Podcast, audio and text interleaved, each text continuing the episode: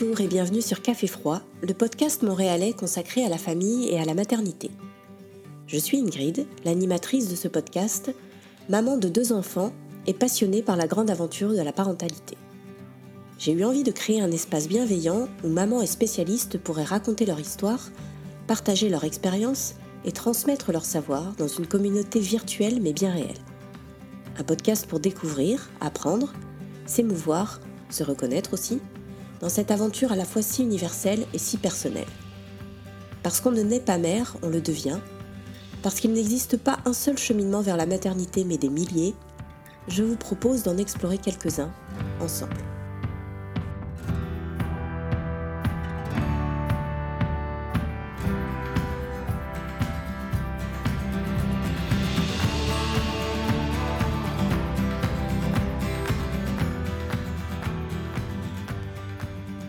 Grand retour du podcast, je reçois Justine, entrepreneur hyperactive, toujours sur 1000 projets en même temps et jeune maman, comme elle le dit elle-même, en apprentissage.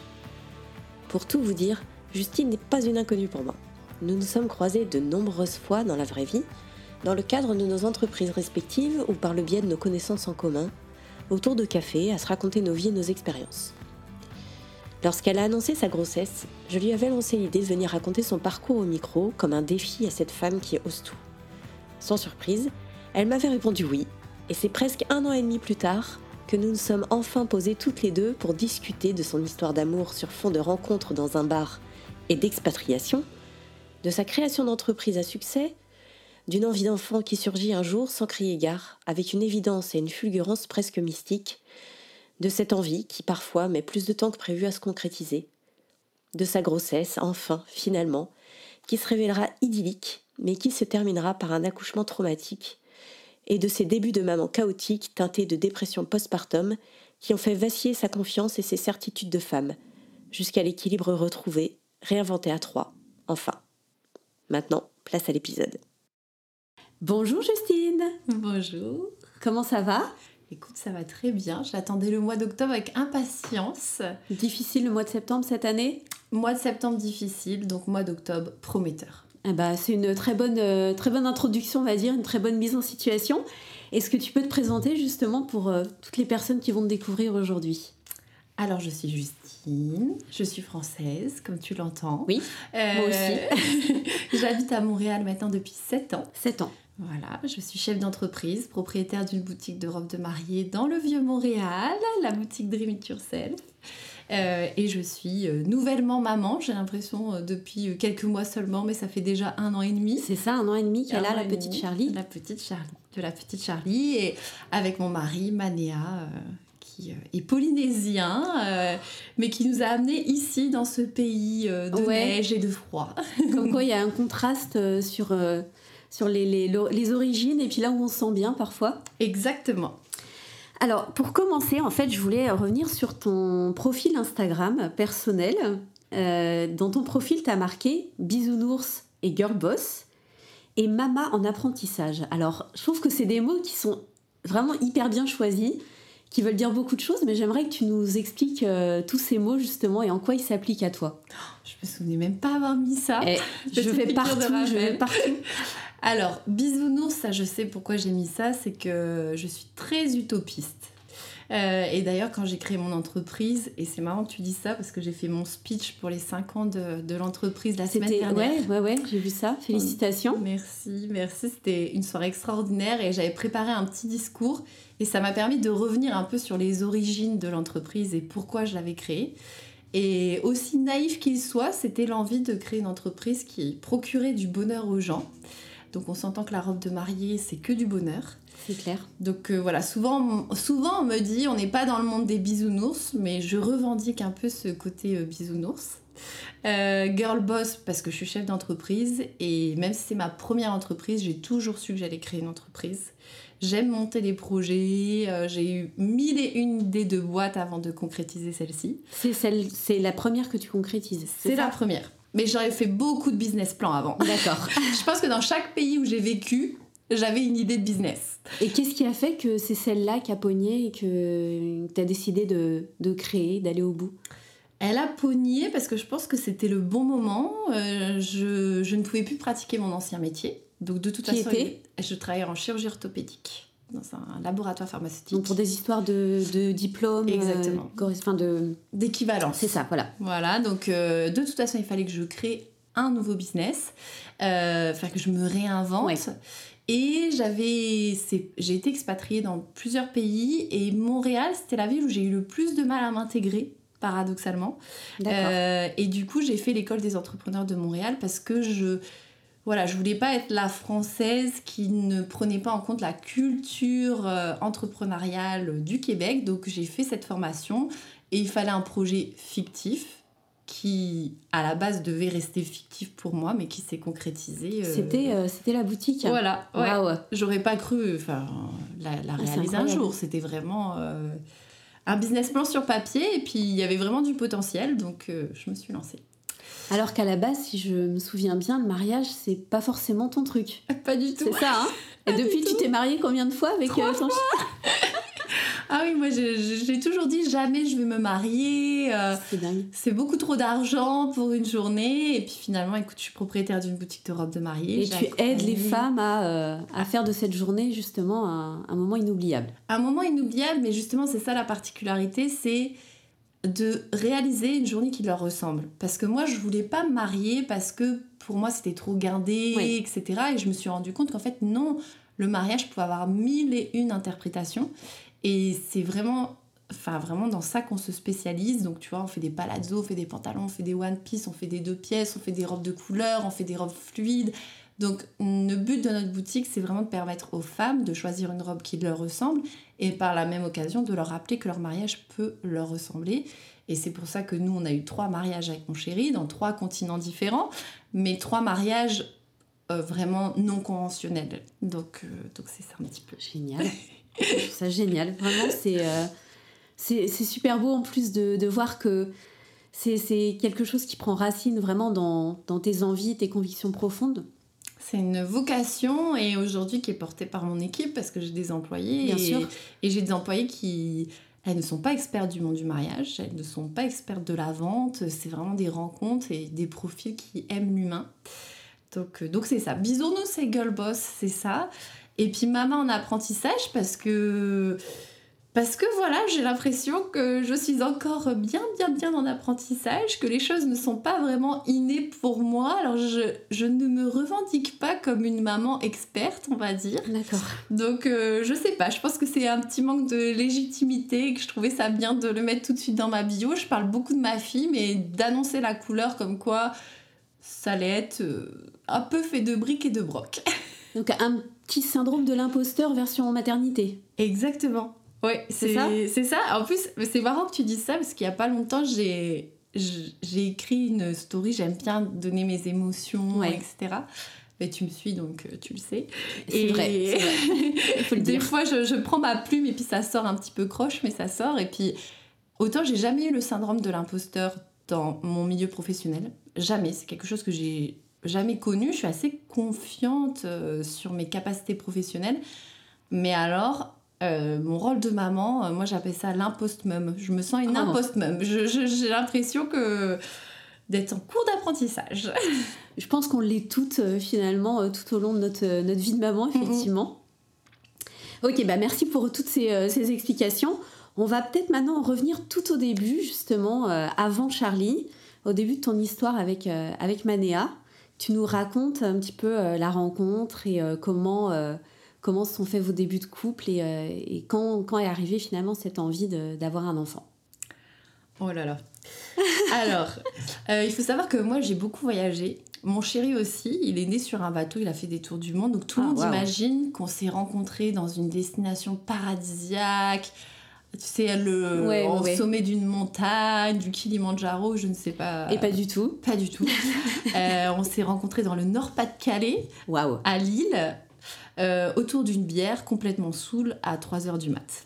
Voilà, donc rien de très glorieux, j'ai envie de dire. Non, mais finalement, euh, plus classique qu'on ne pense, Oui, je pense. très très classique. Et euh, on sortait toutes les, tous les deux de- d'une séparation et avec euh, aucune envie de se remettre en couple, mais je pense que c'est souvent, C'est souvent comme ça, que exactement. commence. Et c'était très étrange parce que quand j'ai parlé à Manéa.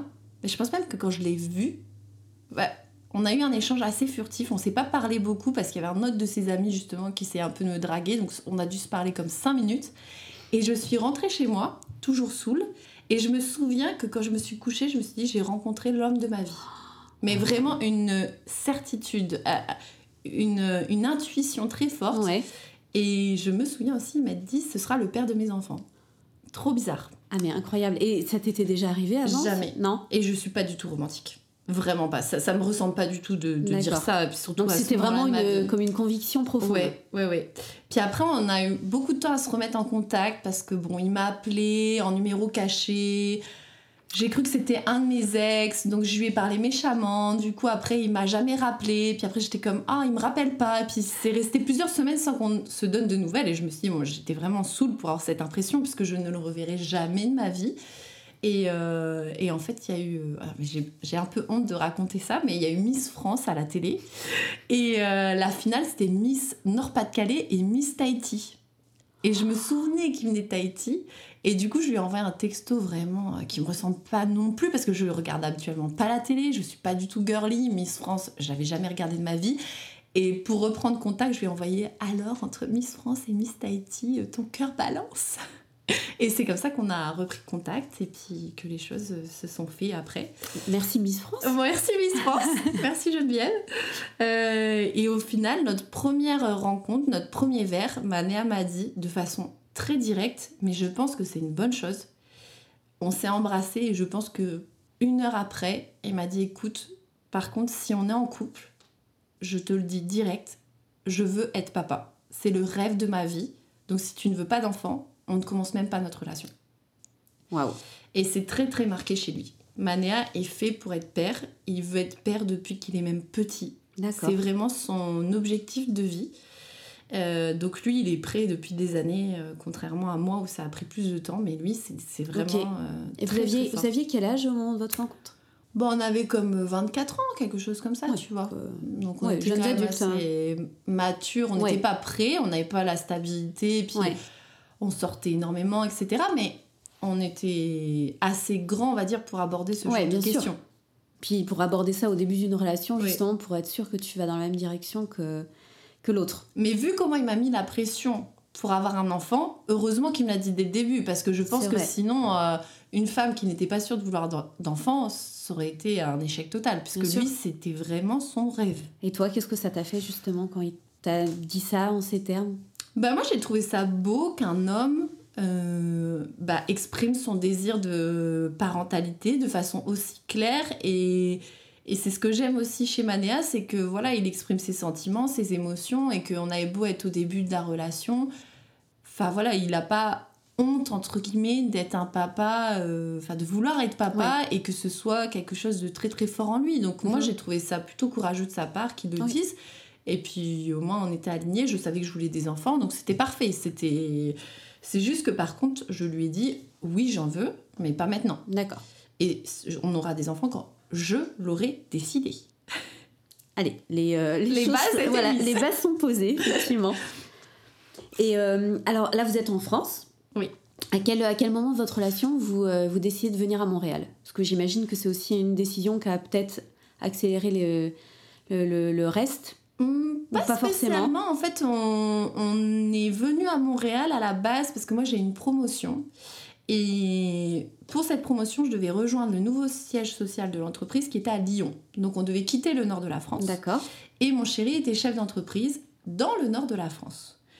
Il était à la fin d'un cycle, ça faisait 7 ans qu'il avait sa boîte, donc il a dit Ok, je vais fermer ma boîte et je vais te suivre à Lyon. Et tu sais que 7 ans, c'est euh, c'est une, le durée, une durée de cycle, effectivement. ouais. couple, Ouais. comme on dit souvent. Ouais, mais pas que, effectivement. Mais euh, ça fonctionne souvent en cycle de 7 ans. Bah donc, oui. euh, ouais, ça fait du sens. C'était vraiment, c'était un bon moment pour lui. Moi, c'était une opportunité en or, vraiment. C'était des conditions incroyables. J'adorais mon poste, j'adorais ce que je faisais. C'était vraiment, j'étais au summum de ma vie. J'allais atteindre mon objectif de carrière. Et donc, voilà, il a fermé son entreprise, il a mis à jour son profil LinkedIn. Euh, donc il travaillait à l'époque, euh, il était expert en monétisation des applications mobiles. Donc en gros, comment des jeux gratuits peuvent rapporter de l'argent. Donc plutôt niche et surtout, bah, il y a maintenant 10 ans, il y avait peu de gens qui travaillaient dans ce domaine-là. Et quand il a mis son profil LinkedIn, il a eu des offres du monde entier, dont une à Montréal. Et là, on s'est retrouvés où en fait, c'était son rêve ou mon rêve. Oh, Parce que Bah moi, oui. j'avais déjà dit oui à Lyon. Et lui, il se retrouvait avec cette offre à Montréal pour rejoindre un studio qu'il adorait, un jeu qu'il adorait. Et du coup, c'était un petit peu, bah, on n'allait pas pouvoir réaliser les deux rêves. Donc, euh, il a fallu choisir. ouais, comment, comment a été le processus de décision? Bah, honnêtement, pour être tout à fait honnête, moi j'ai dit ok, on va à Montréal s'ils t'offrent le, en gros limite le double du salaire qu'ils ont mis sur l'annonce. Avec ma réflexion de française, je me suis dit ils vont jamais lui dire oui. Et, et Mais c'est voilà. passé. Et finalement c'est passé, donc euh, bah, c'était ça le deal. Donc euh, je suis allée à Montréal. Et te voilà arrivé ici. et me voilà euh, arrivée pour, ici, créer l'entreprise. Voilà, et on a déjà parlé, Mm, mm. effectivement. Donc, vous êtes à Montréal. Mhm. Euh, Est-ce que à ce moment-là, vous recommencez à parler d'enfants? Et puis, à quel moment, surtout? Donc Manéa, oui, toujours. hein, de toute façon, c'est Oui, ça lui a pas lâché à ce moment-là, euh, ouais. voilà, euh, prêt à n'importe quel moment, n'importe quelle occasion. Euh, et moi, j'avais l'entreprise. Donc de toute façon, j'étais comme, ok, on va attendre. Là, j'ai eu énormément de travail. Au début, je faisais des heures. Tu sais ce que mais ouais. je travaillais de 7h du matin à minuit, tous les jours, non-stop, tous les week-ends. Voilà, j'avais Un enfant encore, dans le mix, euh, c'était impossible. possible. C'était Ouais. impossible. Euh, donc, euh, il n'en était pas vraiment question. Et puis après, j'ai commencé à embaucher, j'ai eu des employés, l'entreprise s'est stabilisée, on a fait des super beaux bénéfices, les choses se structuraient. Donc, je commençais à l'envisager. Et j'ai eu euh, vraiment. Alors, je veux pas mettre la pression aux femmes en disant ça, parce que je pense que ça arrive pas à tout le monde. Mais j'ai eu vraiment euh, les hormones, quoi, qui se sont Ouais. déclenchées un jour, mais un truc de fou malade, où je me suis réveillée un matin, je voulais un enfant. Et c'était, mais physique. T'avais quel âge? Je sais plus, je sais même plus quel âge j'ai eu. J'avais la trentaine passée. Ouais, j'avais, j'avais passé mes 30 ans, donc c'était peut-être Ouais. ça. Ouais, mais souvent, je- ouais, il y, a une- il y a quand même une pression sociétale Mm. de, de- de- du cap des 30 ans. Mais je l'ai pas ressenti par rapport à la pression sociétale. Alors moi, la pression sociétale, euh, pff, c'est pas vraiment euh, quelque chose qui... Non, c'était vraiment moi. C'était Ouais. mon corps. Enfin, vraiment, je me suis réveillée un matin, j'avais envie d'un bébé. Et quand je me baladais dans la rue et que je voyais des femmes enceintes, je les enviais et j'étais jalouse. Alors qu'en plus, la jalousie n'est pas du tout quelque chose chez moi. Je l'ai jamais ressenti, même en couple et tout ça. Et c'est la première fois de ma vie que j'étais vraiment jalouse, que je voulais sa place. Et c'était, c'est vite devenu comme une idée euh, obsessionnelle, Ouais. quoi. C'était, je voulais un enfant, j'étais prête. Donc du coup, euh, bon, j'avais un stérilet, donc euh, j'ai enlevé mon stérilet. Euh, Manéa devait être aux anges. Ah ben en fait, je l'ai enlevé le jour de son anniversaire. c'est pas très romantique comme ça, mais. Bah, euh, quand il pense, Mm. c'est euh, toute la symbolique derrière qui Voilà. fait que c'est quand même assez romantique, ouais, ouais. Et le jour de son anniversaire, on est allé au restaurant, au Stella Pizzeria, que tu connais sûrement, qui est un resto du plateau qu'on adore. Oui, effectivement. Et, euh, et je lui ai offert, bah, pas la boîte avec le stérilet là, mais je lui ai offert une petite enveloppe en disant aujourd'hui j'ai enlevé mon stérilet. Et puis il a pleuré, toutes les larmes de son corps. Donc les propriétaires du restaurant qu'on connaît super bien étaient comme Oh my god, t'es enceinte J'ai comme Non, je suis pas encore enceinte, j'ai juste enlevé le stérilet. Mais pour Mania, c'était déjà. Ouais. Il attendait ça depuis tellement longtemps que d'avoir mon go, Ouais, pour lui, c'était déjà fort en émotion. ok. La suite, la suite, La on suite. veut la suite. Oh Alors, euh, tu enlèves le stérilet, vous êtes prêts tous les deux. Oui.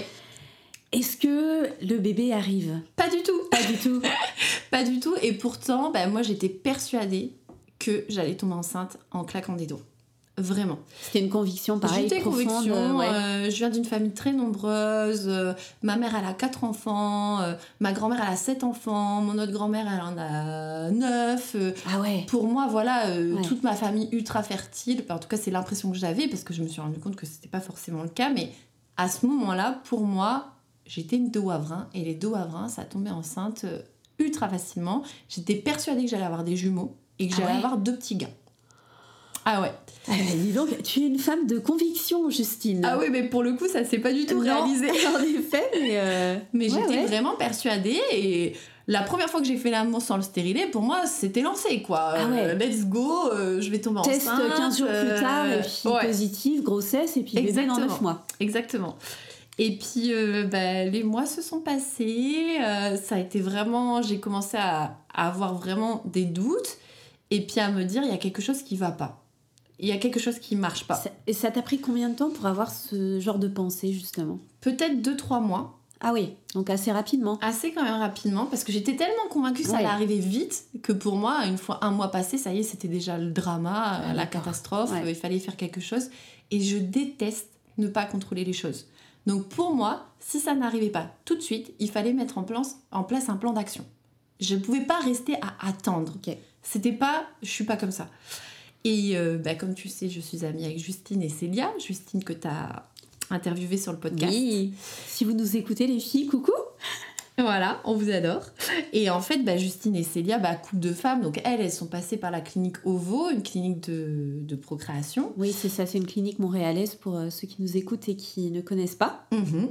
Et donc, elles m'ont dit très rapidement, et je, je les remercie, mais tellement d'avoir eu ce discours, elles m'ont dit, écoute, si tu as l'impression qu'il y a quelque chose qui va pas, va tout de suite voir en clinique, n'attends pas. Alors que les autres discours que j'ai eus, c'était beaucoup plus, mais non, c'est normal, la première année, il faut attendre, euh, plus tu penses, moi ça va arriver. Euh, alors ça, cette phrase-là, je n'en peux plus. Ouais. Arrêtez de dire ça à des femmes qui veulent tomber enceintes. Elles contrôlent pas leurs pensées. C'est comme quelqu'un qui est dépressif, tu peux pas lui dire arrête d'être triste. C'est vrai. Donc en fait, c'était vraiment ça, je détestais quand on me disait ça. Et donc euh, comme les filles m'ont dit ça, comme si j'étais légitime de pouvoir aller consulter, avec Manéa, on s'est dit quand même assez rapidement, au bout de six mois, on a eu notre premier rendez-vous à la clinique OVO, et là on a été vraiment écoutés. C'est comme ils nous ont accueillis, et puis euh, on s'est pas senti jugé de consulter pour savoir est-ce que quelque chose vraiment n'allait pas. Euh, et du coup, on a eu notre premier rendez-vous et en effet, très vite, ils ont vu qu'il y avait des choses qui n'allaient pas et qu'il y avait peu de chances tombe- que je tombe enceinte naturellement. Ah ouais, carrément. Ouais. Donc je regrette pas du tout de l'avoir fait rapidement et je pense que s'il y a certaines femmes qui sont pressées entre guillemets, bah, libre à elles d'aller voir une clinique et puis de faire les premiers tests. C'est pas illégitime euh, que de vouloir savoir s'il y a quelque Bah, chose bien qui sûr. ou non. Donc, euh, donc voilà, Comment t'as accueilli cette nouvelle, justement? Super bien, soulagement. C'est vrai? Ah, tu t'es Soulagement. dit, ça y est, ça y est, il y a une explication. Et donc, on pourra mettre en place un fameux plan d'action. C'est ça, on sait ce qui se passe, donc on va pouvoir trouver une solution. En plus, les problèmes étaient de mon côté et du côté de Manéa, donc c'était parfait. Il n'y en avait pas un qui se sentait mal ou coupable. Ça bloquait des deux côtés. Donc on était égalité, on était dans le même bateau, et là on allait en- mettre en place des choses. Donc ils ont commencé tous tous les autres tests, etc., pour faire une insémination artificielle D'accord. euh, qui était prévu pour euh, l'automne. Il nous avait dit, euh, je crois que c'était fin septembre. Oui, c'est ça, c'était fin septembre. Donc c'était parfait. On avait une date où on savait qu'on allait voir notre première insémination. On savait que ça allait pouvoir être long le processus, que ça allait peut-être pas marcher du premier coup, mais on avait une date. Ok. Donc on est parti en vacances. On a passé des super vacances. Euh, et en fait, en rentrant de vacances, euh, je suis tombée enceinte naturellement euh, une semaine avant le rendez-vous euh, pour Le nombre d'histoires que j'ai entendues qui ressemblent à ça, c'est Ouais. quand même fou, hein Ouais. Incroyable. C'est pas indiscret de te demander c'était quoi les, euh, les, les petits problèmes que vous aviez Ben, J'avais mes trompes qui étaient bouchées. Alors, j'utilise peut-être pas les mots, je me souviens plus exactement, mais je Si, sais, si, j'avais si, une trompe oui. sur les deux qui étaient bouchées, donc déjà, euh, voilà, moins de chance. J'avais très peu de réserves ovariennes. Euh, et Manéa, lui, en gros, ses spermes étaient euh, lents et un sur deux handicapés, quoi. Enfin, Ouais, tu vois ce que je veux vois, dire? Tout à fait. Ok. Donc, c'était pas impossible, mais tout cumulé, les chances étaient faibles quand ça. même. Ouais. Et j'ai fait le, le test, justement, où ils ont vérifié si les trompes étaient bouchées ou non, Le, Euh, le- le fameux. euh, où on met le Oui, liquide. c'est ça. et on m'a dit... Ils m'ont dit à la clinique que souvent les femmes tombaient enceintes après ce test-là Oui, parce que ça, débouchait. Ouais, ouais. Moi, je me suis dit, mais ils auraient dû nous faire dès le début parce que euh, on aurait gagné du temps. Oui, oui, mais il y a beaucoup d'histoires comme ça, Ouais. effectivement, ouais. Ils n'étaient pas étonnés quand je les ai rappelés en leur disant ok bah à la place de l'insémination il faudrait faire une petite écho et ben ils étaient vraiment pas étonnés Euh, parfait ça arrive souvent euh, Donc, bah, super nouvelle. Ouais. Tu, devais être, euh, tu devais être quand même soulagée que ça se passe comme ça. Ah, trop contente.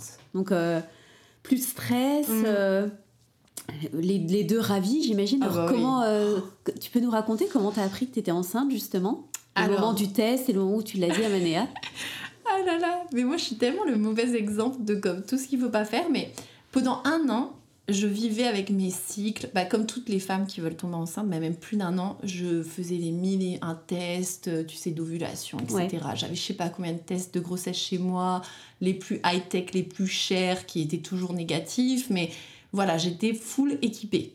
Et comme on est parti en vacances et qu'on avait cette date d'insémination, là j'ai lâché prise, j'ai jeté à la poubelle tous les tests d'ovulation et Ah tous les tests de grossesse. Ou je sais plus si je les ai jetés à la poubelle ou je les ai cachés quelque part, mais je voulais plus les voir. Je me disais, ok, une nouvelle vie, une nouvelle phase. Euh, et je ne rentrais plus sur mon application, du coup, les dates de mes règles, etc. Parce que à chaque fois, dès que j'avais un mini retard d'une journée, j'imaginais que ça y est, Ouais. j'étais enceinte, c'était la déception. Bon, je pense que tu vois un petit peu le Bien sûr. process. Et donc là, c'était euh, en pleine nuit, à 3h du matin, je me suis réveillée, mais ça a été vraiment un réveil ultra fort. Et je me suis réveillée, je me suis dit, je suis enceinte. Et là, j'ai regardé mon application et j'ai vu qu'en fait, j'avais un retard de règles de plus de 5 jours. Ah ouais. Que je l'avais même pas calculé, Ouais. alors que ça faisait un an et demi que chaque date de retard de règles, je le savais, je l'anticipais.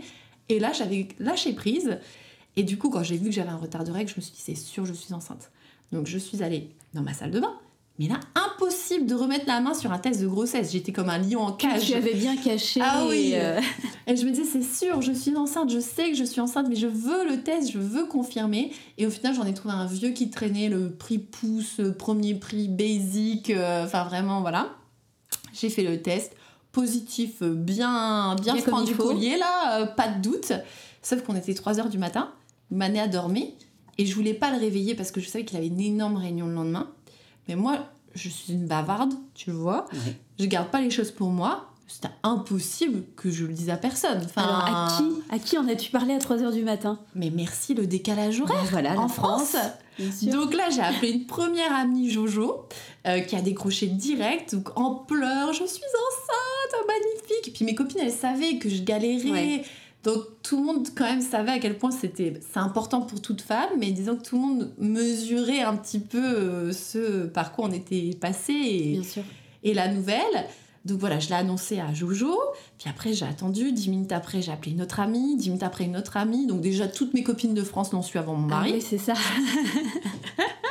Après, il était 6 heures du matin. Mes copines de Montréal qui commencent à se réveiller. Manéa qui dort toujours. Bon, bah moi, j'ai besoin de propager la bonne nouvelle. T'as pas dormi euh, en fait. Ah, j'ai pas dormi du tout. D'accord. Donc j'ai appelé toutes mes copines par une. Je pense qu'il y a 25 personnes qui l'ont su avant mon mari.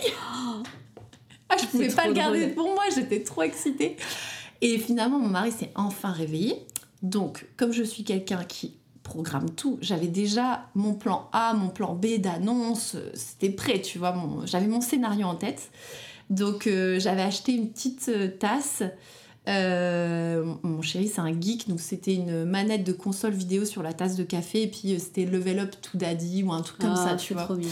Et donc, je lui ai préparé un petit déjeuner. J'avais placé le, le téléphone portable pour filmer la scène, etc. Et, euh, et je lui ai dit, voilà, je t'ai préparé un petit déj, etc. Et quand il a bu son café, j'ai dit, t'as vu, c'est un café spécial quand même. La promesse d'une nouvelle vie, il comprenait pas trop, lui venait de se réveiller, Ah, il n'était pas du tout dans le mood, il me voyait moi tout excité. Et puis après, bon, il a vu le, le- la tasse, il a compris, il a pleuré. Il m'a dit 15 fois, mais c'est une blague ou c'est vrai? J'étais comme, non, c'est vrai, c'est vrai. Puis, oh, je vais être papa, je vais être papa. Euh, Trop content. Et puis il a dit aussi, en plus, on vient d'économiser euh, 5000 pièces, puisque l'insémination, à l'époque, c'était pas remboursé. par Ah, c'était la fameuse phase où euh, Mhm. c'était plus remboursé. Donc, euh, je me souviens qu'une de ses réflexions aussi, c'était de dire, euh, il est trop fort, notre bébé, euh, il vient de nous faire économiser 5000 dollars. C'est vrai. C'est vrai.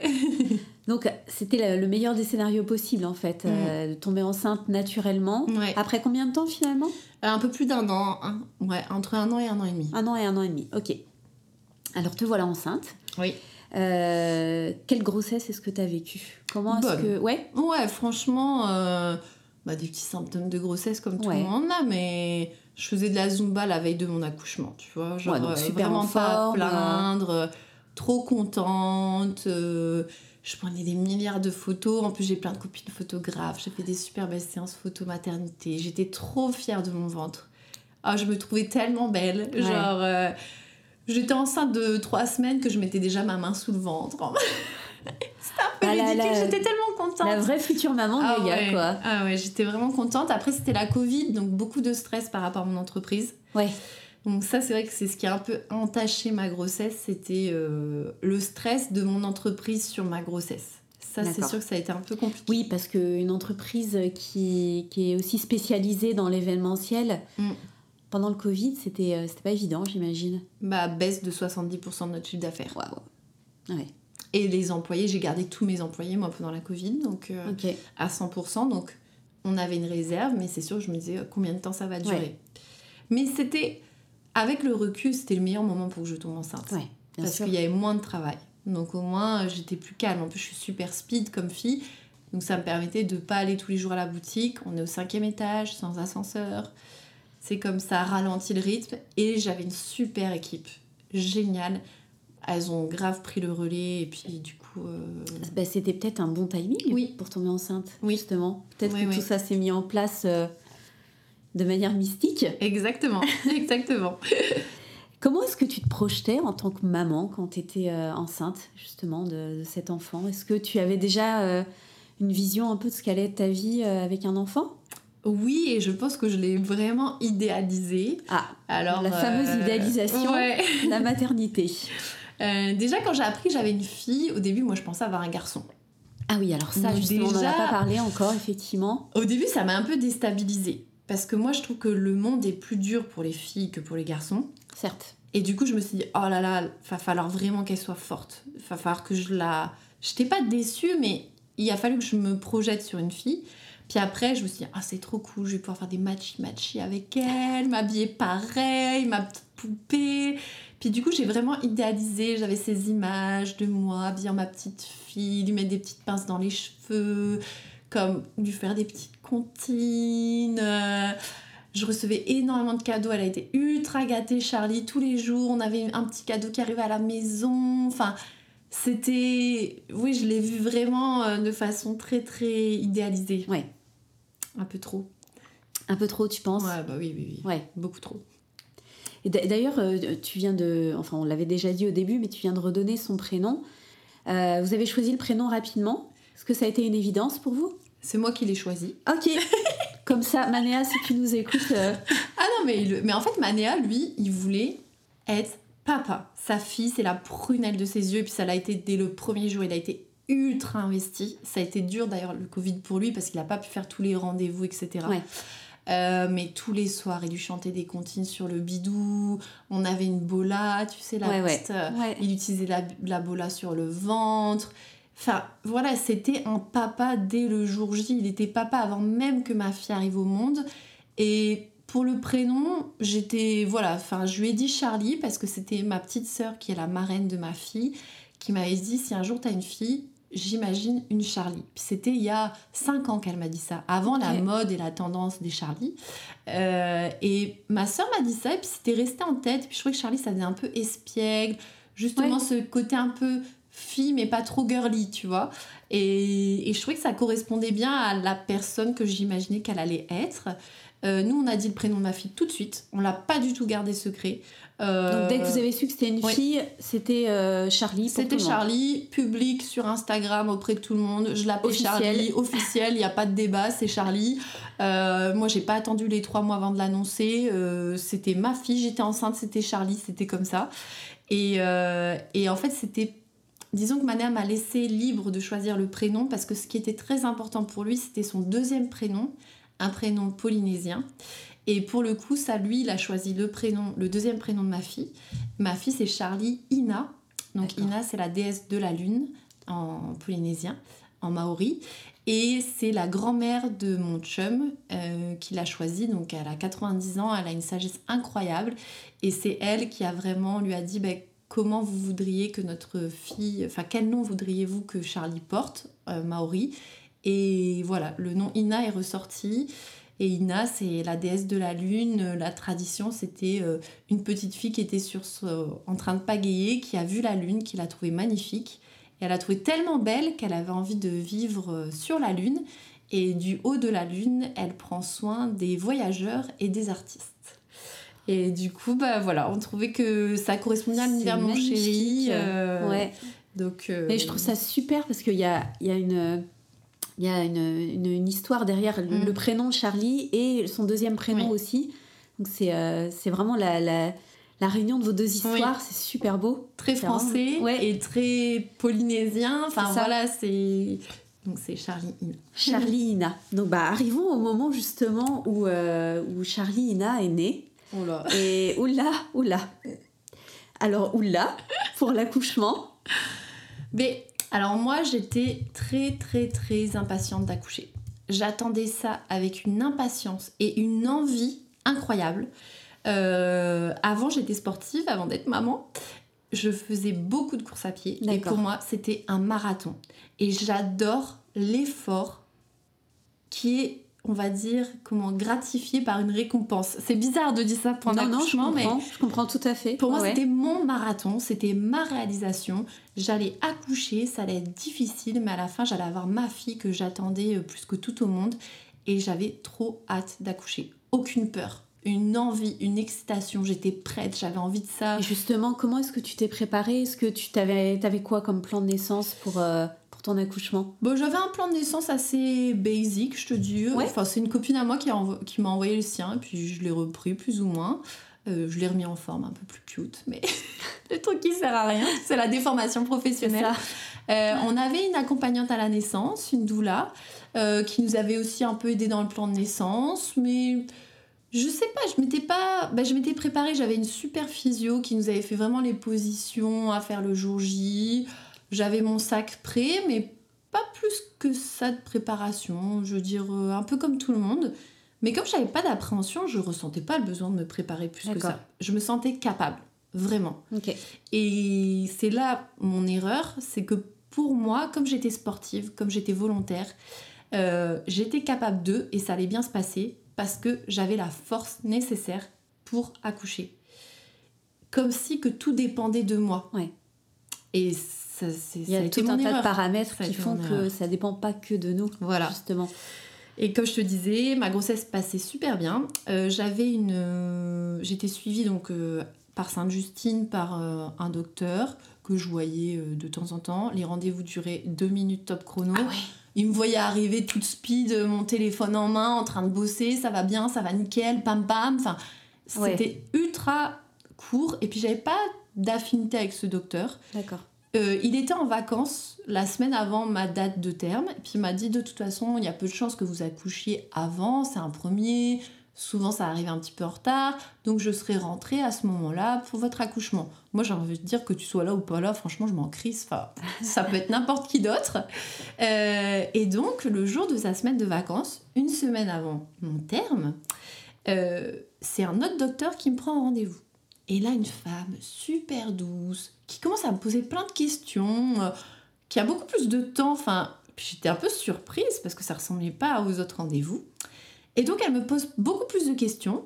Et je lui dis, euh, bah, j'ai juste une petite gêne, j'ai comme un point de côté. Mais bon, c'est pas grave. Enfin, Ouais. tu vois, je minimise. Je dis, j'ai un point de côté, mais je suis enceinte, je vais accoucher. C'est normal, je suis super active, j'arrête pas de marcher, courir partout. Enfin, et puis elle insiste dessus. Elle me dit, ah bon, euh, que d'un côté, ça fait longtemps, etc. Elle reprend ma tension. Puis après, elle me dit, ah, on va faire un test, euh, le test du pipi, là. Ouais. Euh, on va vérifier quelques données. Donc je fais le test, mais moi, pour moi, euh, je me dis, elle en fait un peu trop, ça va, j'ai un point de côté, il faut se calmer, quoi. Et donc je reviens, ils analysent mes urines, et là, elle me dit, bah écoutez, il va falloir aller aux urgences de Sainte-Justine parce que vous faites une périklampsie. Alors, ils ont trouvé des protéines Oui. dans les urines, c'est Ouais, ça ouais, ouais. Et ma tension était très élevée. Elle était à combien à ce moment-là? Je sais plus. Ouais. 100, quel- je sais que ça dépassait les 100, il me semble. Et donc euh, voilà, donc moi je dis ok aux urgences, je dis bon bah j'irai demain parce que là euh, je crois que j'avais une soirée ou un truc comme ça. Et elle me dit non non non par contre euh, Ah oui, vous c'est y allez maintenant. Tu, tu réalisais pas Ah l'urgence non de... pas du tout, pas du tout. Et en plus c'est ça, on avait visité, ah non c'est pas que j'avais une soirée, c'est qu'on avait visité un appartement le jour même et on avait fait une offre. Et il fallait que j'envoie tous les documents pour euh, finaliser la vente de l'appartement. D'accord. Donc moi j'étais en mode non mais là le courtier hypothécaire, euh, il attend les infos et tout. Puis elle me dit non non, vous allez aux urgences maintenant. Je suis allée aux urgences et puis j'ai une photo, je suis avec ma bedaine, avec mon Mac sur ma bedaine et que je suis en train d'envoyer les, les documents au courtier. Et ils prennent ma attention et je réalisais pas du tout Ouais. euh, la gravité. Et puis j'étais comme là, on est en train d'acheter un appart. C'était un appart, ça faisait vraiment des mois qu'on cherchait, on avait enfin trouvé. Je comprenais pas trop la gravité, on va dire. Ouais. Mais en même temps, ils n'étaient pas très inquiets non plus, parce que j'ai fait une prééclampsie très tard. Oui, puis t'étais déjà sur place, t'étais euh, Voilà, t'étais donc, prise en euh, charge. Je pense que c'est ça aussi qui a fait que t'étais pas euh, forcément consciente de, Mm. de la gravité. Et puis eux n'étaient pas alarmistes. Oui. Tu vois, c'était juste, ok, il faut qu'on qu'on déclenche. fasse- qu'on déclenche. Donc j'ai eu le décollement des membranes. Euh, ils m'ont dit rentrez chez vous. J'avais déjà perdu le bouchon de muqueux, donc ils m'ont dit dans la nuit, on espère que ça va se déclencher et que vous allez avoir vos contractions. Il se passe rien dans la nuit, donc le lendemain ils me demandent d'aller à Jean Coutu prendre ma tension. Ma tension encore plus élevée que la veille. Ils me demandent de revenir. Ils me font le ballonnet. Euh, là, ils me disent ça va peut-être être douloureux, je sens. Alors tu peux expliquer peut-être ce que c'est Alors, j'ai peut-être pas les termes médicaux, mais en gros, le ballonnet, c'est comme un petit tampon, quoi, qu'ils mettent euh, dans l'utérus et qui gonfle pour que vraiment bah, la membrane se décolle et que, ça, que, ça- que les Ça accélère contractions le, euh, le commencent. processus, ouais. Ça peut durer quand même, euh, tu peux garder le ballonnet, je pense, euh, 24 heures avant que vraiment la membrane se décolle. Et moi, je me suis levée de la table, je suis allée à la salle de bain, puis là, j'ai dit, c'est bizarre, on dirait que le truc est parti. Donc, je suis revenue euh, dans la salle de- d'examination. On dit pas ça, la salle d'examen. Euh, et donc, j'ai dit, excusez-moi, je pense qu'il n'est pas bien placé. Et ils m'ont dit, ah bah non, il est déjà parti, ça y est, euh, ça a déjà, j'avais déjà dilaté un peu plus, Ah, d'accord. ultra rapide. Super efficace. Super efficace. Donc ils m'ont dit bon bah c'est que vous êtes vraiment proche d'accoucher, c'est bon signe. Donc rentrez chez vous. On espère de nouveau que cette nuit vous allez avoir des contractions et si c'est pas le cas, vous reprenez votre tension de nouveau, etc. Et on fait le suivi. Et je n'ai pas eu de contraction, Du tout. rien, rien du tout. J'ai attendu ça toute la nuit. Hein. Bah oui, on a bien compris que ta personnalité aidant, Ah ouais, euh, je suis pas tu tu patiente, ouais, voilà. Et donc là, le lendemain, je retourne à Jean Coutu, la tension dans le rouge, c'est la machine qui clignote, tension ça, élevée, la totale. Et là, ils m'ont dit non, non, là, il faut revenir et il faut vraiment qu'on vous déclenche. Donc j'ai eu le, le déclenchement euh, sous hormone avec le picotin au pitocin, la, la petite Oui. hormone. Et donc là, quand même, je me souviens que je me suis. J'ai eu la première réflexion, je me suis dit ah, je sais que c'est pas forcément bon signe pour un accouchement naturel. Je me souviens qu'on m'avait dit que quand t'avais pas des contractions 100% naturelles, t'avais plus de chances de finir en césarienne. Et alors, je ne voulais pas la césarienne. C'était comme toi, ton. Ah, c'était la seule chose que je voulais pas. D'accord. Moi, péridurale, forceps, tout ce que tu veux, mais pas la césarienne. Et ça, je l'ai dit à l'équipe médicale dès le début, et c'était une erreur d'avoir dit ça. C'est vrai Oui. Oui, oui. Parce qu'en fait, moi, je suis arrivée en salle d'accouchement, toujours super en forme, blablabla, dans le déni. Et j'ai dit, allez, on y va, euh, mettez la sauce, euh, euh, on fait tout ce que vous voulez, mais je veux pas la césarienne. Vous ne me faites pas la césarienne, je ne veux pas aller en césarienne. Il est hors de question que j'aille en césarienne. Pour moi, aller en césarienne, et puis je m'excuse de dire ça parce que j'aurais jamais dû dire ça et je suis. Je me sens vraiment honteuse de l'avoir formulé comme ça, mais pour moi, les césariennes, c'était pour les faibles. Et tu n'as pas. euh, T'excuses pas d'avoir. euh, d'exprimer ce que tu as ressenti, Mm. ce que tu as pensé à ce moment-là. Mm. Je te sens très émue en plus. Ben oui, parce que je, je m'en veux, tu vois, d'avoir eu ce discours parce que c'est- c'était plein de jugements et j'aurais j'aurais pas dû le, le, le, le percevoir comme ça. Mais je me disais, voilà, pour moi, c'était les filles qui n'étaient pas capables de subir la douleur, qui voulaient, qui faisaient un choix de confort ou des accouchements euh, pour des raisons médicales ou prématurés, ce qui n'était pas mon cas. Donc pour moi, C'était inconcevable c'était inconcevable. Ouais. Et j'étais capable de ne pas aller en césarienne. Il n'y avait aucun monde où moi, Justine, j'allais en césarienne. Ok. Ce n'était même pas envisageable. Donc voilà, donc je leur ai dit très clairement, et puis on a eu le. Bah, ça a déclenché euh, mes contractions. Euh, donc j'ai fait, je sais pas, 8 heures sans péridurale. Super bien. Je garde un trop bon souvenir. Ouais. Bon, sur le coup, j'avais mal. Hein. Je fais sûr. pas la maline là. Mais c'était ce que je voulais. Je voulais avoir mal. Je voulais mériter ma fille. Ce, dont on parlait tout à l'heure, justement. C'était important pour moi de souffrir pour que cet enfant que j'avais tant voulu, et eh ben, je l'ai mérité. Et j'avais une équipe incroyable. Je me suis sentie super bien entourée à Sainte-Justine. L'infirmière, elle était génial. Mon mari, il était extraordinaire. On était là, c'était douloureux, mais on faisait tout ce qu'on nous avait dit. On se sentait prêt. Madoula, elle m'a dit Est-ce que tu veux venir? J'étais comme Non, non, on est super bien là. C'est ça y est, c'est le moment. Enfin, j'étais heureuse, vraiment. C'était super. Et du coup, je pense que j'ai beaucoup des. Enfin, j'ai pas vu l'équipe médicale qui, elle, reprenait souvent ma tension. Et eux, ils commençaient à me parler de la césarienne. Ah, c'est vrai? Oui, oui, oui. Eux, eux, dès le début, il faut que je leur rende là, faut rendre à César ce qui appartient à César. Dès le début, ils m'ont dit c'est possible que vous finissiez en césarienne et c'est correct ouais, si ça arrive comme ça. Mais moi, je voulais pas l'entendre. Donc, ils surveillaient ma tension et quand même, ma tension, ça, ça allait pas. Donc, ils mettaient un peu la pression en disant bon là, il faut pas que ça tarde. Et toi, toi euh, ta pression était très haute, mais est-ce que tu avais des symptômes Non. Tu, non, ah non toi, dans l'accouchement, euh, ouais. Ah, moi j'étais trop contente, j'étais trop heureuse. J'étais sur le high des ah hormones et des. Euh, je faisais des stories, ça y est, c'est le moment, c'est le jour J. Non, moi j'étais trop bien, j'étais trop bien et puis j'appliquais tout comme une bonne élève, ce qu'on m'avait dit et je dilatais. C'était long, mais quand même, euh, c'était long mais efficace. Ça avançait, donc c'était bien. Et puis à un moment, il y a eu un changement de shift, donc le médecin qui s'occupait de moi a été remplacé par un autre médecin un peu plus brut, on va dire. Ok. Et là, lui, il a commencé à dire là, euh, il faut qu'elle accouche. Euh, donc, on met, on augmente la dose euh, de picotin. Ouais, pitocin. Voilà. ce truc du Nord qu'on met dans les bières. Le... enfin, bref. on augmente la dose. Et là, je me souviens que la sage-femme, elle a dit, elle va pas le supporter. Parce que j'avais déjà des contractions très hautes et courtes. Vraiment, j'avais des contractions très courtes. J'avais pas beaucoup de temps pour récupérer. Et l'infirmière a dit non, non, non, euh, ça va très être rapproché en fait. Oui, c'est très rapproché. Je pense que c'est toutes les deux minutes. Ok. Donc, si tu prends en compte le fait qu'une contraction peut durer 45 euh, secondes, effectivement, tu n'as pas beaucoup de temps de, de pour reprendre. Oui, c'est ça. Ouais. Et donc, elle lui a dit, euh, je me souviens très bien qu'elle lui a dit non, non, ça va être trop pour elle. là, elle gère super bien il faut pas lui donner une dose aussi forte. Mais lui, il a dit qu'il fallait qu'on n'avait pas le choix, qu'il fallait que j'accouche. Et alors là, bon, là, c'était fini. Là, j'ai vomi entre chaque contraction. Là, j'ai perdu le fil. Là, j'ai perdu le contrôle. Puis, j'étais pas du tout contre la péridurale. Autant j'étais prête à souffrir, on va dire, mais moi, il n'y avait bah pas de problème d'avoir la péridurale. Ça faisait 7 heures que ça a duré. J'avais fait la job. Je pense qu'à ce moment-là, j'étais à 6. Donc, j'étais correct avec ça. Donc euh, là, ils m'ont dit, il faut faire la péridurale. Vous... Puis j'en pouvais plus. Hein. Là, je l'ai appelé la péridurale. j'ai pas fait la warrior. Et donc, du coup, ils m'ont fait la péridurale. Et puis là, super. Je me suis détendue, j'ai dormi. Et j'ai dilaté à 10. Donc, tu as été jusqu'au bout J'ai été jusqu'au bout. J'ai fait la combien de temps finalement? Oh, ça a été long par contre. J'ai eu re 8 heures avec la péridurale. Je me souviens Donc, plus. Donc, passer de 6 à 10, il y a eu encore une phase de.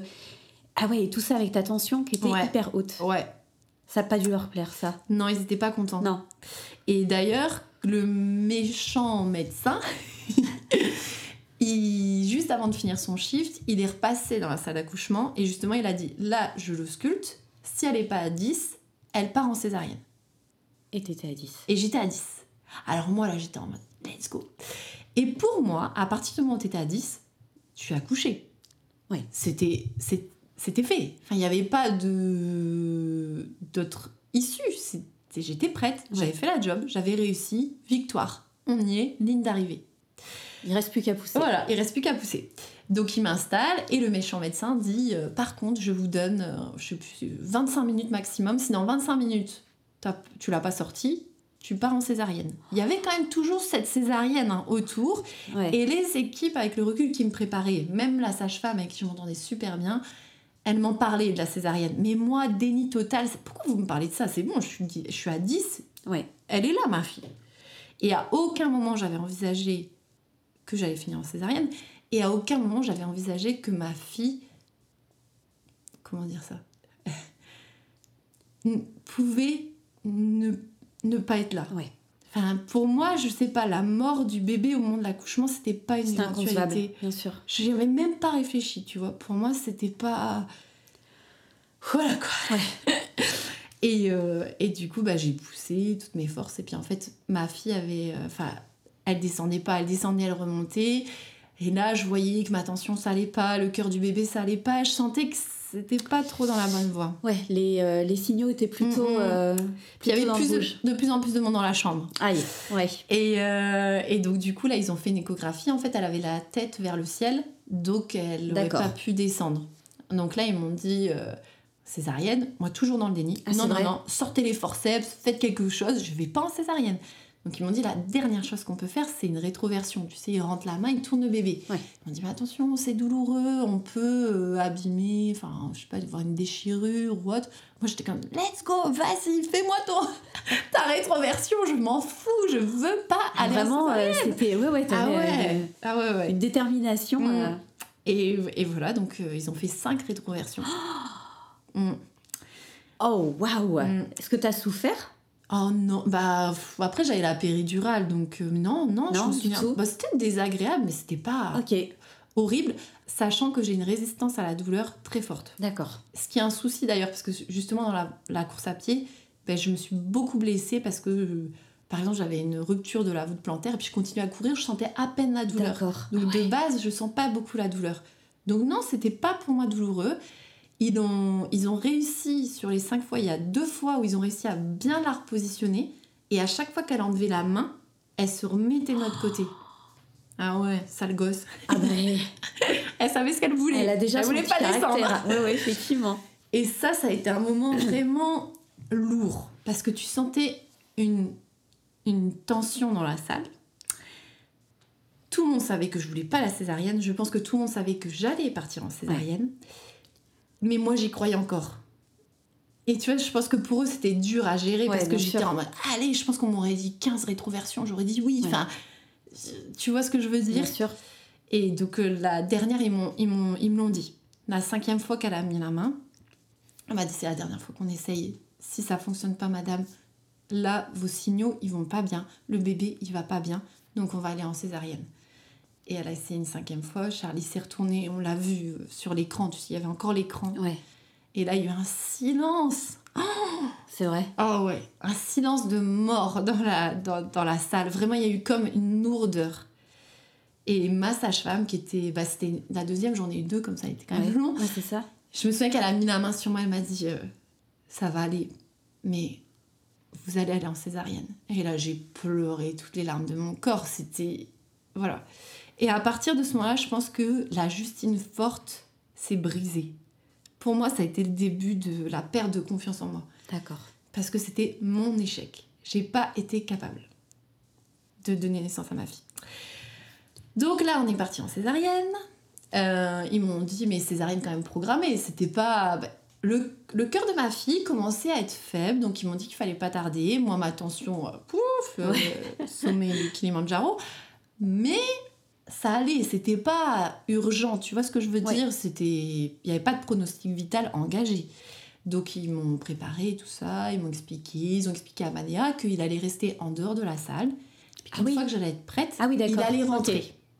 Donc lui, il n'était pas avec moi dans la salle quand ils m'ont préparé. Mais il allait être là au moment où Charlie allait, euh, allait sortir. Oui. Ok. Donc là, moi je pleurais, j'étais dégoûtée, je pense que j'étais plus là, j'étais déçue, j'étais Ouais. en mode allez-y, faites ce que vous avez à faire, on n'en parle plus, c'est tout. Mais je leur ai bien dit par contre, s'il vous plaît, je veux le poids à poids avec ma fille, vraiment, s'il vous plaît. Pour moi, c'était déjà. J'avais pas réussi à lui donner vie comme je le voulais, donc je voulais mon poids à poids, quoi. Je voulais, c'était vraiment important pour moi. Ils m'ont installé, ambiance tranquille. En plus, je me suis fait opérer des dents de sagesse il y a trois semaines. Et ça m'a rappelé un peu le début de ma césarienne où tu sais, le bloc opératoire est calme. Ouais. Les gens, ils savent ce qu'ils ont à faire. Ils discutent un peu entre eux. Enfin, il n'y a pas. Sais, c'est pas les urgences là. Ouais, c'est ouais. vraiment. Donc, ils m'installent. Ils m'expliquent comment ça va se passer. Tout le monde est chill, relax, blablabla. L'anesthésiste arrive. Il me fait sa petite. Il m'explique que ça va prendre 10 minutes, le temps que je sois endormie. Il me met la petite piqûre. Et là, je sens vraiment, au moment où il fait la, la, la piqûre de l'anesthésie, je sens qu'il y a comme un mood qui change. Mais c'est trop bizarre, mais je sens que de l'autre côté du champ opératoire, ça va vite. D'accord. C'est- Je sens que les gens s'activent. Mais je me dis, bah, c'est normal, enfin, on va bientôt opérer, donc euh, Mais tu sais, je sens qu'il y a plus de bruit, il y a plus de gens qui rentrent. Je sens qu'ils vont très vite à mettre les. Je lui dis les scotch, mais tu sais, sur mon ventre, je sens qu'on m'applique beaucoup de choses de façon très rapide. Tu sens qu'il s'est passé quelque ouais, chose je sens qu'il y a quand même un, un mood qui change. Et en même temps, je me dis, Manet, il est pas là, donc c'est pas maintenant, tu vois. Ok. Et l'anesthésiste me met des glaçons, il me dit oui, est-ce que vous sentez? Je dis oui, je, je sens tout. Enfin, je veux dire, tu m'as fait la piqûre il y a deux secondes, donc tu m'as dit 10 minutes, donc je sens tout. Euh, il prend un petit pic aussi, puis il arrête pas de me dire est-ce que vous sentez, est-ce que vous sentez? Donc je, tu sais, je suis même un peu agacée. hein. Moi, je dis oui, je sens. Enfin, Ouais. ouais. oui, oui, je sens. Et je, je, maintenant, je le comprends avec le recul. Sur le coup, je pense pas que j'ai analysé tout ça, tu vois, mais je vois qu'ils se regardent beaucoup entre le docteur et l'anesthésiste. Et il y a des regards, je sais pas, je comprends pas. Je vois qu'on qu'on me dit pas quelque chose, ça bip, ça sonne et tout. Et le médecin se tourne vers l'infirmière et elle dit on y va. Et là, moi, je dis non, non, mais je, je sens, je sens, tu sais, je, leur dis je, sens tout. Et l'anesthésiste dit elle est pas prête. Ça, je me souviendrai toute ma vie, toute ma vie, je l'oublierai jamais. L'anesthésiste dit elle est pas prête. Et le docteur le regarde et lui dit on n'a plus le temps, il faut y aller. Oh mon dieu. Et l'anesthésiste, ça, ça je m'en souviendrai aussi, elle dit euh, on n'est pas au tiers-monde ici, on n'écorche pas les gens à vif. Et quand il a dit ça, je me suis dit mais fuck, qu'est-ce qui se passe Ouais. genre? Et le médecin, hum, c'est même pas à moi qu'elle s'adressait, mais je comprends, enfin je veux dire, je pense qu'il y a le consentement du, du, mé- du, du patient, mais il y a aussi l'urgence. Et le docteur a dit mais on n'a plus de cœur du bébé depuis euh, je sais plus combien de minutes, mais C'est vrai. et Charlie avait fait un arrêt cardiaque. Voilà, donc j'ai eu une, ce qu'ils appellent une anesthésie à froid? Euh, une, une césarienne à froid. J'ai pas eu d'anesthésie. À part ma césarienne. Ma, oh, La péridurale, À part là. la péridurale. Ouais, ouais, mais Ouais. Je, je comprends que tu du mal à retrouver tes esprits, Justine, t'inquiète pas. Et Mania était pas là. Alors ça c'était... Moi je me suis dit, je vais mourir sur cette table et mon bébé sera mort, quoi. Tu vois, genre... Je, vraiment, je, je me suis dit, c'est... Ah, on est passé de, euh, Ah, de très haut ah euh, ouais. dans, le, Ouais. dans le positif à, euh, Ouais. à au bout de tout, quoi. Mm. Donc ils ont sorti ma fille, à ce moment-là, Mania est rentrée. Ma- mon, mon chéri est encore très perturbé de tout ça parce que lui, il s'attendait à rentrer, ce qu'on lui explique les choses. En fait, ils l'ont laissé rentrer et à ce moment-là, Charlie était inanimé, en train d'être d'être réanimé sur euh, un- la table à côté, je sais plus. Et moi, j'étais euh, dans les vapes, complètement ouverte. C'est comme ça. Pour lui aussi, ça a été vraiment dur. Là, Ouais, ouais, j'imagine. moi, mais c'est traumatisant, vraiment ouais. dur. Donc voilà. Ouais. Mais bon, après, ça s'est bien fini, puisqu'ils ont réussi à réanimer ma fille. Alors, justement, ils ont réussi à la réanimer. Ouais, ouais. Et ce moment où tu l'entends pleurer, Bah, je... il y a eu un moment comme ça où tu t'es dit, ça y est, elle est vivante, mon bébé est là? Mais c'est vrai que moi, j'étais vraiment dans les vapes à ce moment-là. Ouais. J'étais plus vraiment consciente. Je me souviens l'avoir entendu hurler. J'appellerais même pas ça un pleur. Ouais, mais ça, ça fait du bien à ce moment-là, je pense. Ouais, en fait, et d'ailleurs, je tenais, parce qu'après, je suis tombée dans les pommes, D'accord. mais je tenais jusqu'à son cri. Je voulais savoir si ma fille était en vie ou non. Tu vois, je voulais pas lâcher. J'étais. Je, je- je ressentais tellement de douleur, mais je voulais savoir Ouais. si elle était en vie, en fait. Et à partir du moment où elle a hurlé, moi, je suis tombée dans les, dans les vapes. Donc voilà. Je- après, je me suis réveillée en salle de, de réveil, en fait. Comment tu. Je, je sais pas si je peux dire comment tu as surmonté ce traumatisme, justement. Parce que je sais pas si un an et demi après, t'en es, euh, t'en es en, en, en- Comment dire tu, En aussi, ça me perturbe. En deuil. Oui, est-ce que, justement, Mm. est-ce que tu es en deuil Est-ce que tu es en paix Est-ce que tu as surmonté le traumatisme Est-ce que c'est un travail que tu effectues toujours sur toi Est-ce que. Je sais pas. Bah, je j'ai pas fait le deuil de l'accouchement que j'aurais voulu avoir. Ok. Je sais pas si je le ferai un jour. Euh, j'ai eu énormément d'aide psychologique euh, suite à l'accouchement. Est-ce que c'est de l'aide qui t'a été proposée ou est-ce que tu as été la chercher? Un peu des deux. D'accord. En fait, c'est vrai que comme mon accouchement était traumatique, ils étaient beaucoup plus vigilants à ma santé mentale. Ça, je l'ai ressenti. Il y a un protocole en fait? Je sais pas s'il y a un protocole, mais parce que, en plus, après mon accouchement, j'ai fait une infection de ma césarienne. Donc, je suis re- j'ai été re-hospitalisée, j'ai une bactérie mangeuse de chair. Donc, donc, du coup, le fait que j'étais re-hospitalisée, et quand ils m'ont re-hospitalisée, j'allais pas bien du tout euh, mentalement, ouais. C'était Et- combien de temps après ça? C'était trois semaines après. Et donc, je leur ai dit, vraiment, en fait, quand on est rentré à la maison, il y avait une infirmière du CLSC qui venait pour Charlie. Et moi, je lui ai tout de suite dit que j'avais besoin d'aide. Très vite. Quand elle m'a dit comment vous allez sur une échelle de 1 à 10, je lui ai répondu moins 12. Chaque seconde qui passe, j'ai juste envie de mourir. Genre, j'y ai été franco. Bah Enfin, ouais, j'ai mais pas... c'est- super important Mm. d'être aussi. euh, je veux dire, libérer la parole, Ouais. c'est- crucial. Mm. Mais j'ai une de mes tantes qui a mis fin à ses jours suite à une dépression postpartum. Donc, j'étais sensibilisée. sensibilisée. Je savais que ça pouvait arriver et je savais que j'avais un terrain, on va dire, un peu fertile par rapport à ça. Et mon chéri aussi. Donc voilà, je, savais que ça allait pouvoir m'a- m'arriver et que si ça arrivait, il fallait que je demande de l'aide, que j'avais besoin de professionnels. Donc très très vite, je leur ai dit help, j'ai besoin d'aide, ça va pas. Il faut vraiment que quelqu'un m'aide. Donc le CLSC, j'ai eu une, une pas une psychologue, mais une sorte de thérapeute que tout le monde peut avoir d'ailleurs, parce que moi j'ai eu un accouchement traumatique, mais n'importe quelle maman peut demander au CLSC un suivi gratuit, Alors, ça, c'est. Mm. Ouais, info très intéressante, très effectivement. ouais. importante. Et donc je la voyais deux fois par semaine pour parler avec elle. D'accord. Euh, et d'ailleurs, Mané aussi lui ont proposé, mon chéri. Ça, c'est bien aussi. Mais lui, il l'a pas pris. Et d'ailleurs, il devrait parce que mon chéri il veut pas parler d'accouchement. Il ne parle pas d'accouchement, c'est tabou. Donc lui, il a encore, lui, il a pas travaillé sur son traumatisme. Ok. Euh, Même maintenant, tu veux dire, il, oui. il peut pas en parler? Non, D'accord. c'est le pire jour. Alors nous, euh, la naissance le plus, plus beau jour de ta vie, non, nous, c'était le pire jour de notre vie. Lui, il a cru que sa femme et sa fille allaient mourir. Ouais, bien donc, sûr. euh, Ouais. Mais les papas aussi peuvent demander, pas que les mamans. Euh, donc j'ai eu ça comme aide.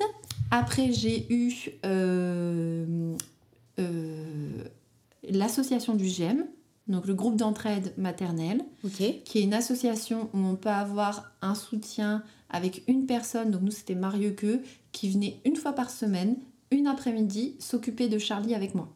Pour me donner du temps, pour moi, euh, prendre du temps pour moi, me reposer, dormir, euh, travailler, enfin ce qui était important pour moi. Et ça, j'ai eu pendant trois mois, une fois par semaine, Mario Que qui venait. Donc déjà, j'avais une après-midi où je savais que j'allais avoir du relais. Ouais, super ça.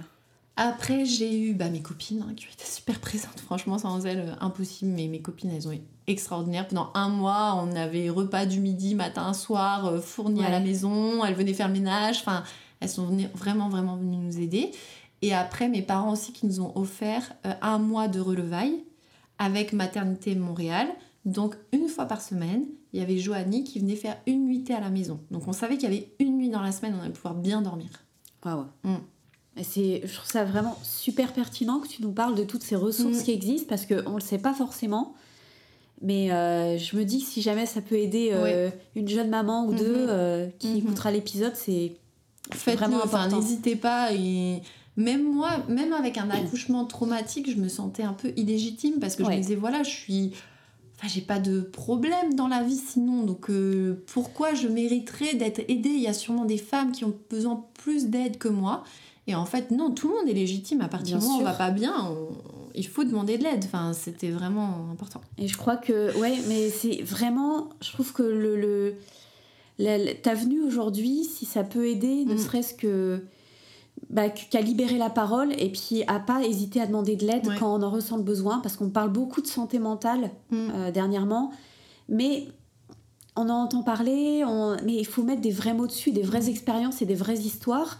Et je pense que la tienne, c'est un exemple type de j'ai besoin d'aide puis j'ai pas peur de la Mm. demander. Mm.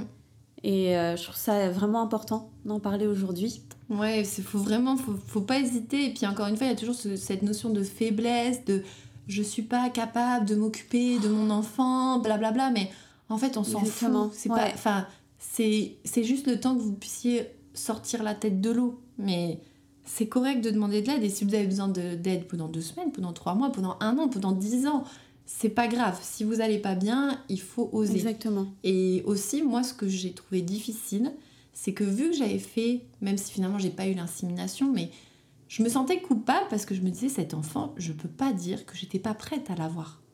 Et pourtant, parce que je l'ai voulu pendant plus d'un an et j'ai tout fait pour l'avoir. Mais une fois qu'elle était là, j'en voulais plus. J'en voulais plus, c'était trop dur. C'était trop Ouais. dur. C'était. Je détestais ma vie. J'aimais ma fille. J'ai tout de suite aimé ma, ma fille. J'ai pas eu de problème de lien avec ma fille. Je l'ai aimée. J'ai vu sa bouille. C'était ma Charlie. C'était une évidence. Mais j'aimais pas être maman. Ça me plaisait pas. Ouais. J'avais envie de m'enfuir. Vraiment, à un moment, j'étais partie, ma mère m'a dit prends le soleil et tout. Et je me souviens, j'avais encore, j'avais pris mon sac que j'avais pris à l'hôpital et j'avais mon passeport dans mon sac, un petit tote bag, tu vois. Mon passeport, ma carte de crédit. Et je me souviens m'être dit je vais partir, je vais les abandonner, je vais prendre l'avion et je vais m'inventer une nouvelle vie sans enfant. Charlie avait quel âge à ce moment-là? Elle avait deux semaines. C'était vraiment le tout début, quoi. Ouais. Est-ce que tu penses que tout ça, c'est lié à, à- à l'accouchement traumatique, justement? Ben- ça, ça a un peu... euh, ça a un peu altéré tes débuts de maman? Oui, en fait, c'est que moi, c'est comme si que la Justine que j'imaginais, forte, capable, courageuse, elle n'existait plus.